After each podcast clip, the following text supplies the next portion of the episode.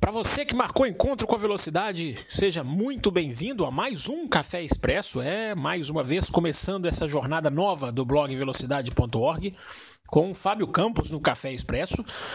Esse novo formato que vem já começa com o pé direito, já começa especial, já começa direto de Spa-Francorchamps para a cobertura do Grande Prêmio da Bélgica de Fórmula 1. Finalmente chegou o dia, né? Finalmente tivemos a corrida, finalmente Todos mataram a saudade da Fórmula 1 depois de praticamente um mês parado.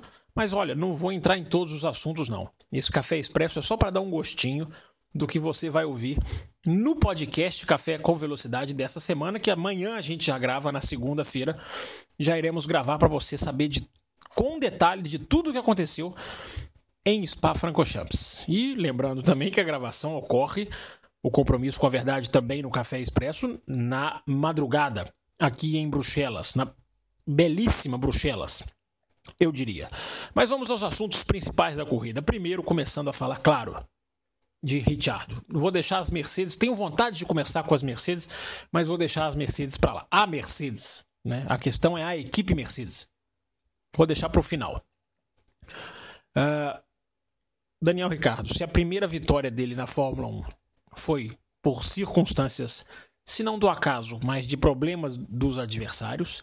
Se a segunda vitória dele na Fórmula 1 foi uma vitória categórica conquistada com o bom uso da estratégia e, claro, é, é, é, no braço, embora a estratégia tenha sido muito importante na Hungria, naquela questão de entrar no momento do safety car entrar no box, a vitória em Spa-Francorchamps foi a vitória do ritmo, a vitória de um piloto que teve consistência. Acho que essa é a palavra que resume a corrida de Daniel Ricardo em Spa-Francorchamps.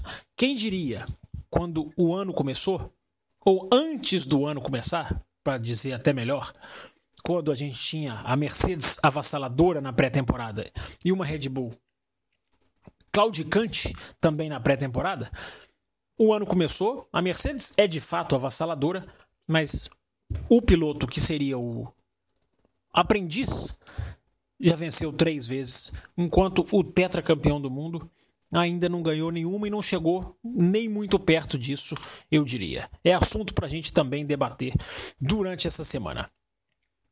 Hamilton e Rosberg, vamos lá, já vamos trazer a Mercedes para arredondar esta edição. Hamilton e Rosberg, eu só vou dizer o seguinte: eu espero que a Mercedes, a equipe Mercedes, entenda que foi um toque de corrida. Na minha visão, não houve culpa de ninguém, foi um, um, um raspão, podemos dizer assim, que acontece muitas vezes na Fórmula 1 e não acaba em nada.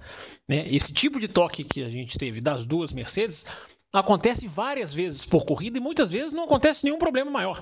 Voa um pedacinho de uma asa, uma aletinha aqui, coisa que a gente nem visualmente consegue perceber no decorrer da prova que tá faltando nada no carro, não tá faltando nada no carro, aconteceu com as Mercedes e resultou naquilo. Algo muito grande pode acontecer numa Fórmula 1 cada vez mais política e cada vez mais com mais tendência de deixar o lado esportivo de lado. O lado esportivo de lado, né? repito, para ficar bem, o ouvinte entender o que eu estou querendo dizer. Eu só espero que os dirigentes da Mercedes entendam que aquilo foi um toque de corrida. Os pilotos podem falar, a imprensa pode repercutir. Tomara que não suba a cabeça de ninguém o que aconteceu para não, que não haja consequências maiores. Mais detalhes sobre isso a gente fala no Café com Velocidade. Felipe Massa, outro assunto que também merece ser tratado. É, a Fórmula 1 ela entende o Felipe Massa de um jeito que ele não é. O Felipe Massa consegue ser na Fórmula 1 um conceito. Há um conceito do piloto Felipe Massa que, claro, cai muito bem na Williams, caiu muito bem na Ferrari por muitos anos, mas hoje ele é apenas isso. Um conceito, o conceito de piloto. Ele não é como piloto o conceito que a Fórmula 1 tem dele. Então, em algum momento, a Fórmula 1 vai abrir os olhos pro Felipe Massa. E no dia em que a Fórmula 1 abriu os olhos pro Felipe Massa, eu não sei o que, que ele faz, que ele continua sendo tão bem cotado na Fórmula 1. Não é um mau piloto, claro que não estou dizendo nada disso, não merece ser é, é, é denegrido, mas eu fiquei em Spa com a sensação de que a Fórmula 1 ela tem uma estima pelo, pelo Felipe Massa que hoje, hoje, agosto de 2014, não se justifica mais. Este foi um resumo, um, um bem expresso do, do, do formato do café, para que você, ouvinte, fique ligado com um pouquinho dos assuntos de Spa-Francorchamps. Também durante a semana, no podcast, uh, vamos falar de um, de um dia, né, neste domingo, em que os organizadores do Grande Prêmio da Bélgica cometeram uma pataquada, vamos dizer, vamos dizer assim. Foi um, um erro crasso nos bastidores desse, dessa corrida no domingo, repito, 24 de agosto, em Spa Francorchamps. Domingo ensolarado, este que vos fala saiu molhado da pista no sábado e sai queimado, sim, com a carinha vermelha da pista no domingo. Uh, a cobertura do Grande Prêmio da Bélgica não termina aqui.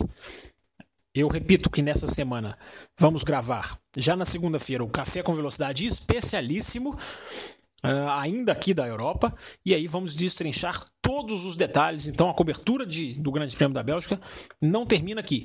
E você pode ir curtindo aí no velocidade.org as fotos, claro. Teve foto da sexta, teve foto do sábado, e se no momento em que você está ouvindo ainda não tem as fotos do domingo, já já elas vão chegar. Nesse domingo, à noitinha, as fotos já vão estar disponíveis. Mais fotos do domingo e vídeos também, muito legais para você ficar ligado na cobertura do Café com Velocidade, do velocidade.org e do Café Expresso, todos os, os, todas as instituições do Velocidade envolvidas com o Spa Francochamps. Termino dizendo para vocês ficarem ligados, você que é ouvinte do Café com Velocidade, você que apoia o Café com Velocidade, olha, vem objetos muito legais aí para serem sorteados durante essa semana. Então eu, se fosse você, ficava ligado.